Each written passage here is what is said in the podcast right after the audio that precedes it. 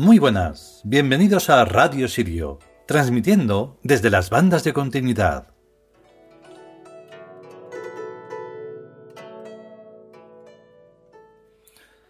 Pues sí, aquí estamos con la penúltima historia de los dioses chinos, Lao Tse. Es un personaje que, claro, nosotros lo hemos visto como, como, podemos ver a Leonardo da Vinci, no lo podemos ver solo como personaje. Lo puedo mencionar así como, bueno, en plan simpático. Pero es una divinidad, es una divinidad, pero vamos, de una magnitud impresionante.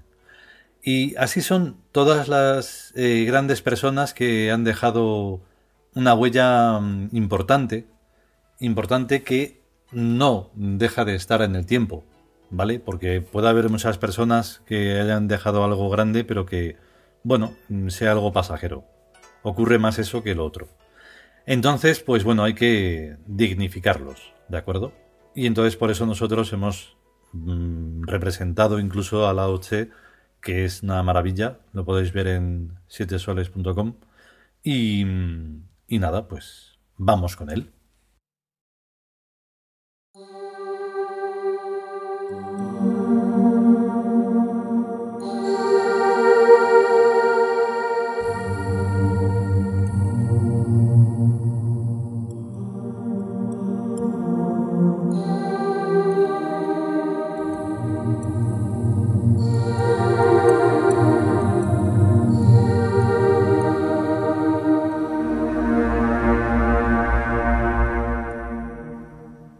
Dioses chinos.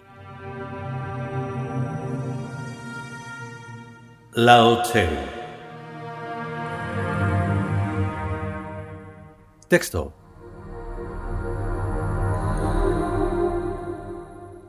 La figura de Lao Tse es divinizada por el tiempo y deviene en inmortal que vence a los espíritus del mal y en la encarnación viviente del venerable celeste del origen primero. La historia de Lao Tse y su libro El Tao Te Ching se hizo leyenda o realidad mágica. Se dice que Lao Tse, tras dar a conocer sus enseñanzas y dejar el Tao a su discípulo Jin He, se alejó hacia Occidente y desapareció.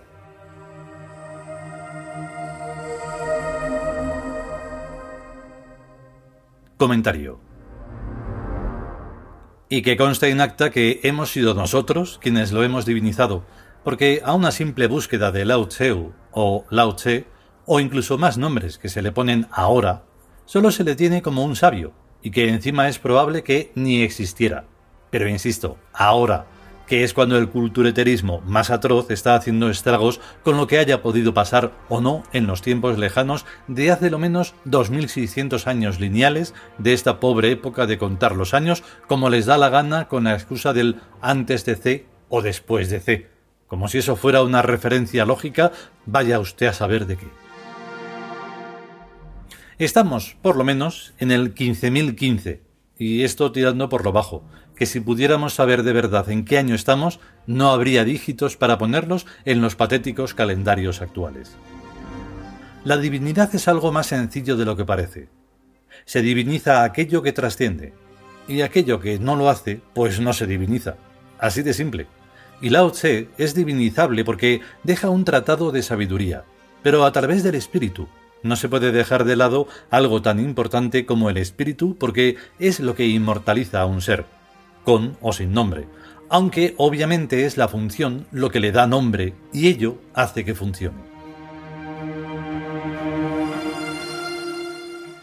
Se cuenta y se dice, como observamos al final de nuestra leyenda tebanizada, que Lao Tse se fue de China y marchó hacia el occidente.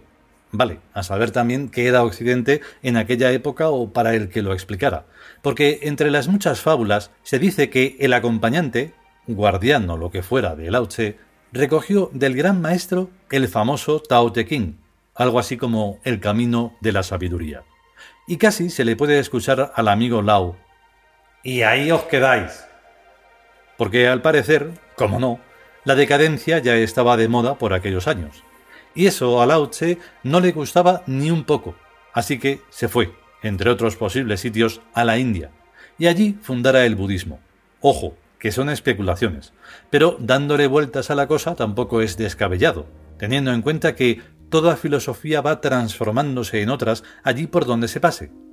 Quizá también sea una burla, porque de una degeneración se fue a otra, aunque bien se sabe que el budismo, aparte de la negación a todo y ese estado de a mí me da igual 8 que 80, se pitorreara de una gente que todo es postureo de los bajos instintos. No es por menospreciar al hinduismo, que no se vaya a mosquear nadie, pero a fin de cuentas es lo que hay y por algo hay tantísima gente en lugares como esos. Si lo que ellos ven como dioses es una panda de fornicadores, pues a ver qué va a hacer la plebe.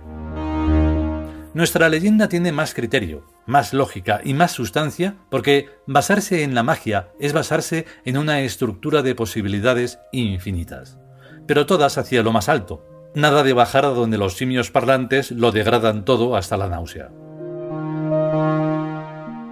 Nuestro querido Lao vive entre nosotros, porque nosotros lo hemos recuperado de ese fango de posibilidades a esta total realidad que es la nuestra, la de los dioses que no dejamos ni un resquicio a lo bajuno. Hace tiempo escribí esta especie de poesía, precisamente en alegoría al Tao, y por redundancia se formó una colección de escritos bajo el título de Camino del Tao.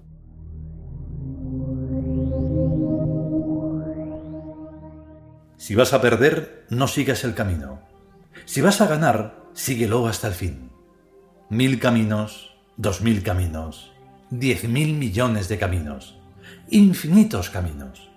Pues nuestra vida viene de lejos, desde el pasado, desde el futuro.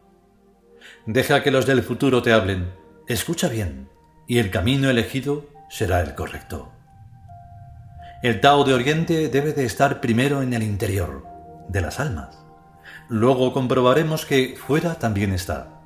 Y entonces nuestro aprendizaje seguirá el camino trazado. Pero deberemos darle nuevos colores. Los otros cromatismos ya se lo dieron otros maestros. Nosotros debemos de seguir la tarea. Seamos de Oriente, seamos de Occidente, seamos de donde seamos. No hay origen preciso para ascender. Y ríe, amigo, ríe esplendorosamente. Será entonces cuando los caminos serán gloriosos y los resultados exultantes. La victoria, el honor de estar entre los vivos que construyen el mundo para llevar a la práctica la sabiduría milenaria. Ahí los tienes, todas las divinidades sonriendo contigo.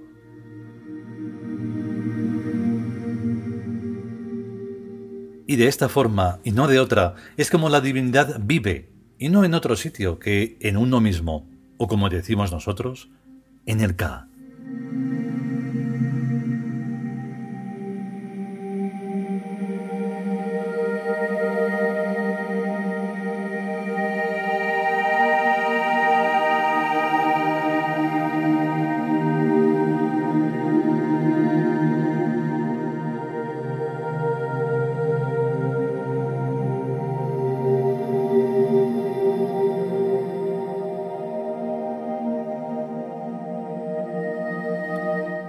Y hasta aquí el capítulo dedicado a Lao Tse de los dioses chinos.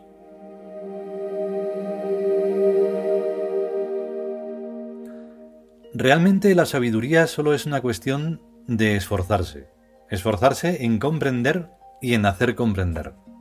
Entonces se forma ahí un círculo, un círculo precioso, no como el otro, que suele ser un círculo vicioso. Bueno, pues este círculo es una cosa que nos eleva.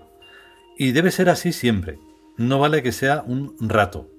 Porque en un rato, que es en lo que uno puede tardar en hacer, no sé, un poema, una canción y ya está, no. Eso tiene que ser una constante. En la constante se llega a la sabiduría.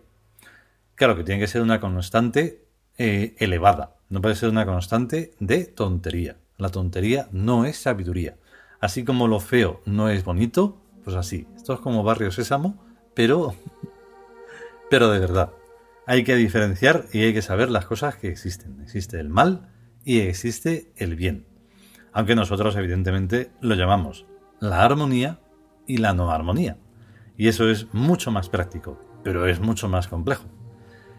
Si podemos y sobre todo si queremos, volveremos con el último capítulo de los dioses chinos que estará dedicado a Genghis Khan. A estar bien y hasta luego.